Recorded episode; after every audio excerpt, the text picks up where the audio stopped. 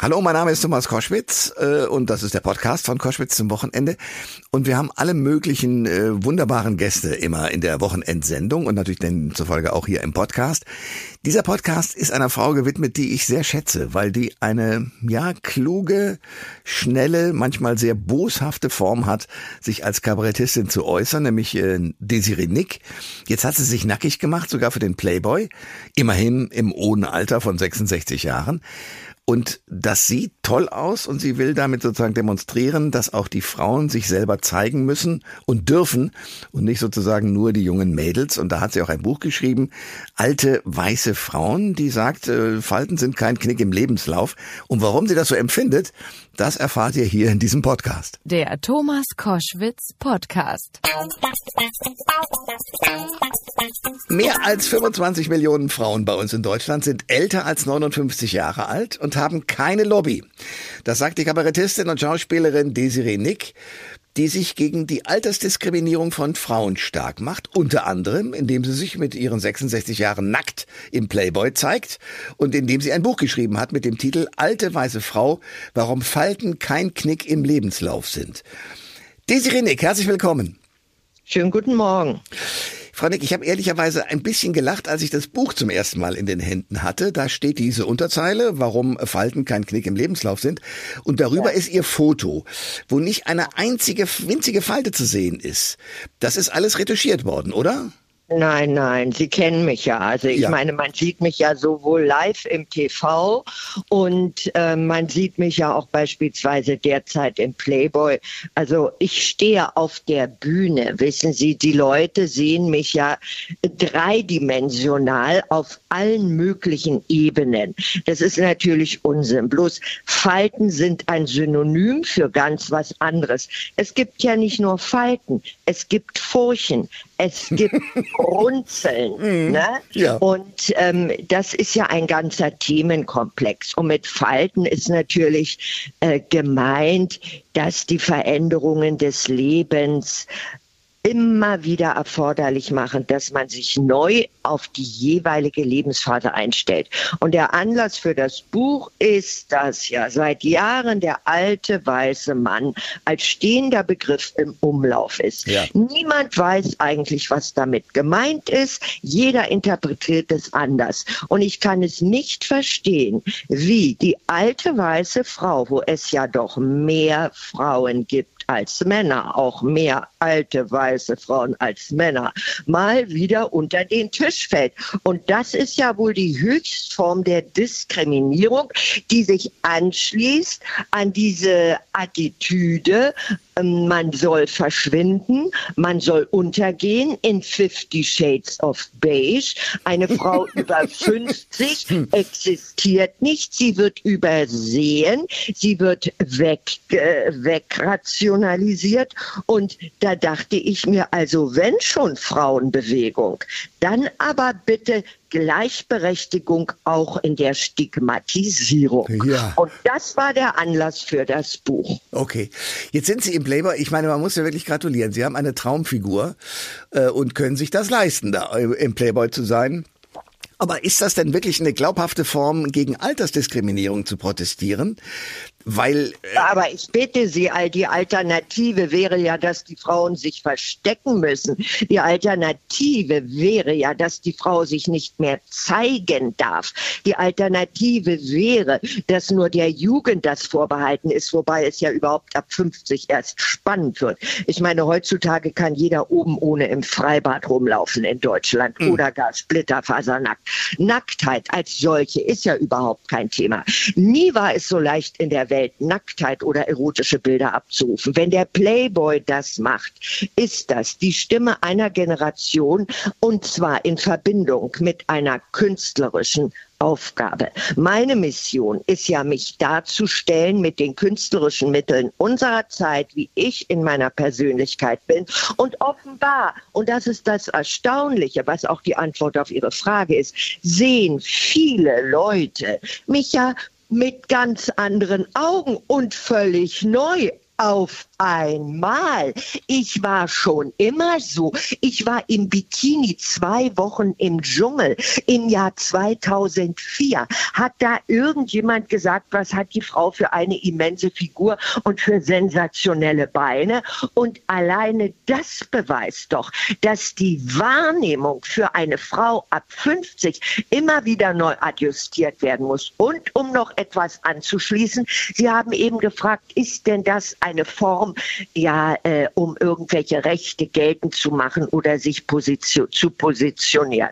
Also da frage ich Sie, die, ähm, die Selbstbestimmung und die Darstellung der Frau als solcher wurde jahrhundertelang von Männern diktiert und verhängt, muss man direkt sagen. Dabei gibt es ja wohl niemand anderen als die Frau selbst, die bestimmt, wie sie in ihrer Rollenwahrnehmung in der Öffentlichkeit gesehen werden möchte. Niemand ist besser geeignet als die Frau selber, ihre Rolle in der Öffentlichkeit zu bestimmen. Da Und das ich habe recht. ich mit den Bildern getan. Ja. Ich habe mein Leben lang mit meinem Körper Geld verdient. Als Revue-Girl, als Showgirl und wir wollen ja über mein Buch reden. ja, das wollen wir auch. Das Weil ich auch die gleich. Bilder sind nur etwas, was man sieht. Ja. Wissen Sie, das ist kein Inhalt. Ja. Die Barbie-Puppe ist genauso alt wie ich. Und sie sieht nur deshalb unverändert aus, weil sie kein Hirn hat und innerlich hohl ist. Und in mir, in der Darstellung, da sind, ist, ist ja gehaltvoller Inhalt und Substanz. Und diese Substanz, die wird in meinem Buch aufgefächert, weil ich da dieses Thema alte weiße Frau auch soziologisch beleuchte. Aha, äh, da kommen wir auch gleich drauf. Ich will nur eines noch vorher wissen, das hat natürlich doch nochmal mit dem Playboy zu tun. Sie haben, wie gesagt, eine tolle Figur, sind Tänzerin. Das heißt, Sie haben sozusagen äh, schöne Beine, große Brüste, alles passt. Was sagen Sie denn aber jemandem, der, sagen wir mal, dieses Selbstbewusstsein und die Sexiness nicht mit auf den Plan hat? Was sagen Sie Frauen, die, sagen wir mal, nicht mehr wie ein typisches Playboy-Model aussehen, wenn die das Ähnliche wollen? Ja, aber diese Leute haben sich doch längst äh, im Lobbyismus zusammengeschlossen. Die haben doch, marschieren doch auf mit Bodyshaming, äh, bo, äh, Hashtag Bodyshaming. Wissen Sie, das ist auch das Gemeine, dass die ganzen Leute, ich sage jetzt mal MeToo, Sexism, Racism, Body, Hashtag Bodyshaming, alles ganz wunderbar. LGBTQ+++, alle haben sich organi äh, organisiert und zusammengeschlossen. In der, in der Kaffeeküche ein Klaps auf dem Po bei der Kollegin kann den Job kosten. Ich finde das wunderbar. Es hätte schon immer so sein sollen. Aber alles, was man in dieser PC-bewegten Welt sich verkneifen muss, was nicht mehr gesagt werden muss, weil die Leute Angst haben, das darf ungestraft über der alten weißen Frau ab 50 ausgekübelt werden. Der ganze Frust von diesen ganzen Randgruppen und Bewegungen und Communities, die ich eben genannt habe, die sich aus Political Correctness keiner mehr erlauben darf, wenn das voller Häme, Niedertracht und Hate über der Frau über 50 ausgekübelt wird, gibt es keinen Widerstand. Ich sage mal, na, für ihr Alter geht's ja noch, die ist ja auch nicht mehr taufrisch, jetzt ist sie eine alte Schachtel, man muss auch wissen, wann der Zug abgefahren ist, Gammelfleisch, Oma will's noch mal wissen. Da wird niemand auf die Straße gehen, keiner verliert den Job, es gibt keine Aktennotiz. Nein, alle lachen und drei Kerle springen noch auf den Zug mit auf. Ich sag's Ihnen. Und das kann nicht in Ordnung sein. Ja. Und deshalb habe ich das Buch geschrieben. So, dann kommen wir mal zu diesem Buch. Da feiern Sie sich selbst als Jeanne d'Arc der Golden Girls. Äh, Für was gegen, gegen was kämpfen Sie da? Wissen Sie, ich habe schon 16 Bücher geschrieben. Mein erster Bestseller hieß Gibt's ein Leben nach 40.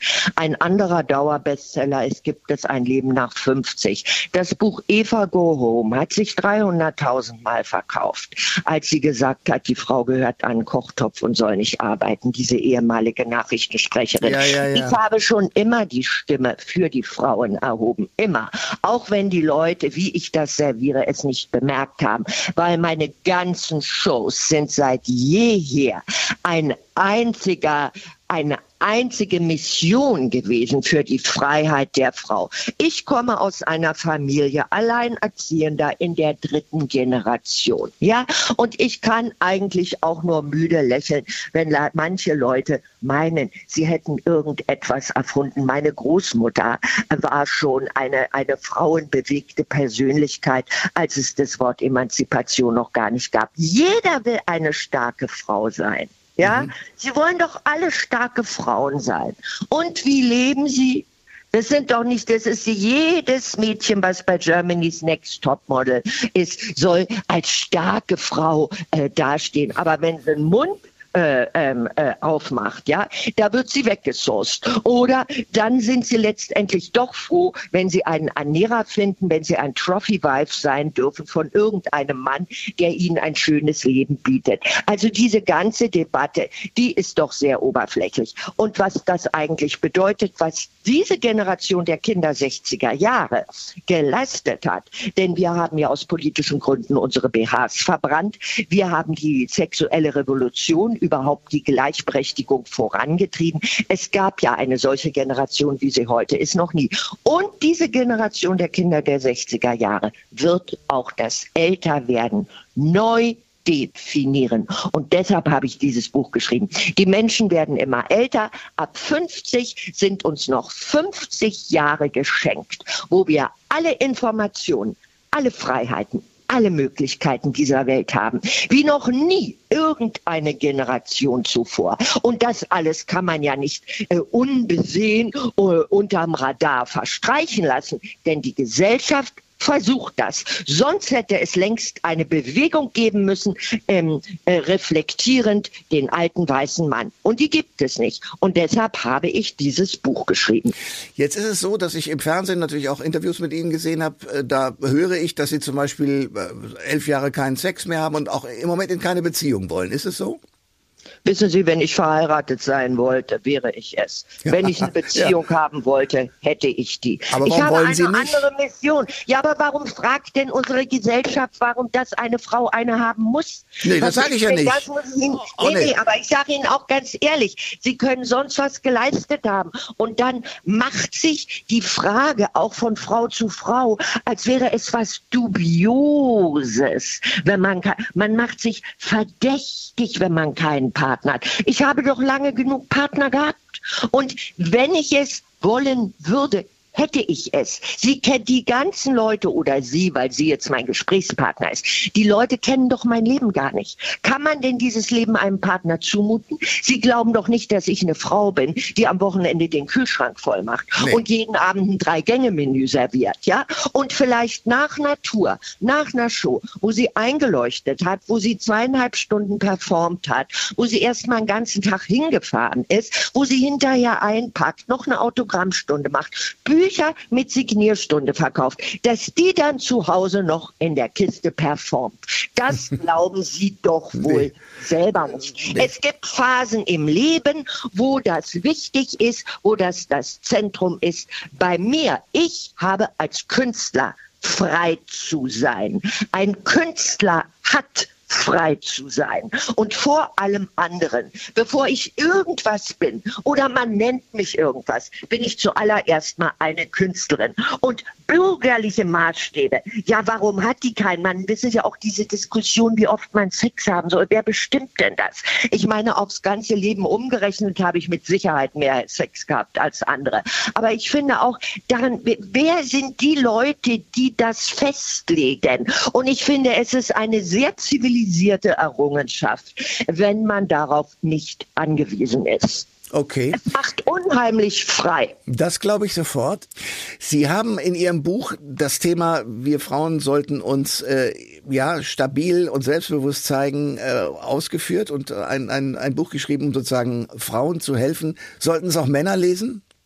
Ja, also passen Sie auf, um Frauen besser zu kennenzulernen, ist dieses Buch auf jeden Fall gut. Aber ich betone, ich bin keine Soziologin, ja, und ich bin auch keine Politikerin. Das ist ja ein Unterhaltungsbuch. Dieses Buch verknüpft mein Amüsement, eine kleine Unterhaltungsshow, die man sich für kleines Geld auf dem Nachttisch oder in der mhm. Handtasche immer hinlegen kann und dabei haben kann, um sich zu amüsieren. Es ist ein satirisches Buch, was aber eine Mission hat. Ich bin und war nie eine Witzeerzählerin. Man darf nicht vergessen, dass es nicht nur darum geht, was ich schreibe, sondern wie ich es schreibe. Diese Bühnen, äh, diese Bühnen, diese Bücher sind Unterhaltungsliteratur und dienen auch dem Amüsement. Das ist ja ein leichtes Sachbuch, wo es sehr viel zu lachen gibt, wo ich mit meiner Wahrnehmung die Absurdität des Lebens vor allem meiner Generation, der Babyboomer-Generation beleuchte. Da geht es zum Beispiel auf wunderbar satirische Weise um das Kapitel um den Hals. Der Hals einer Frau ja, also ein so witziges Kapitel, weil der Hals ist natürlich etwas, äh, da kann man nichts verbergen. Ja, also der Hals und der Ellbogen und die Knie einer Frau, die verraten das äh, wahre Alter, mehr oder weniger, wenn sie nicht gesegnet sind. Und es sind auch äh, solche Dinge, die ich dann aufgegriffen habe, die einen auch über die eigene Generation, über die Herausforderungen schmunzeln lassen. Wunderschöne Bonmots, denn ich bin, und das wird oft vergessen, ganz nebenbei hauptsächlich Autorin. Das sagt Desiree Nick, Kabarettistin, Schauspielerin. Und das muss ich auch sagen, weil heute schreiben ja viele ihre Bücher mit einem Ghostwriter. Das, das ist so. merkt man dann aber auch. Ja. Ja? Aber da kommst du nicht zu 16 Büchern und nicht zu deinem persönlichen Stil. Das ist so. Also Desiree Nick, Kabarettistin, Schauspielerin und Autorin des Buches Alte Weiße Frau, ihr neuestes Buch. Desiree Nick, danke für das Gespräch. Ich freue mich sehr. Hat Spaß gemacht. Alle Informationen zur Sendung gibt es online auf thomas-koschwitz.de.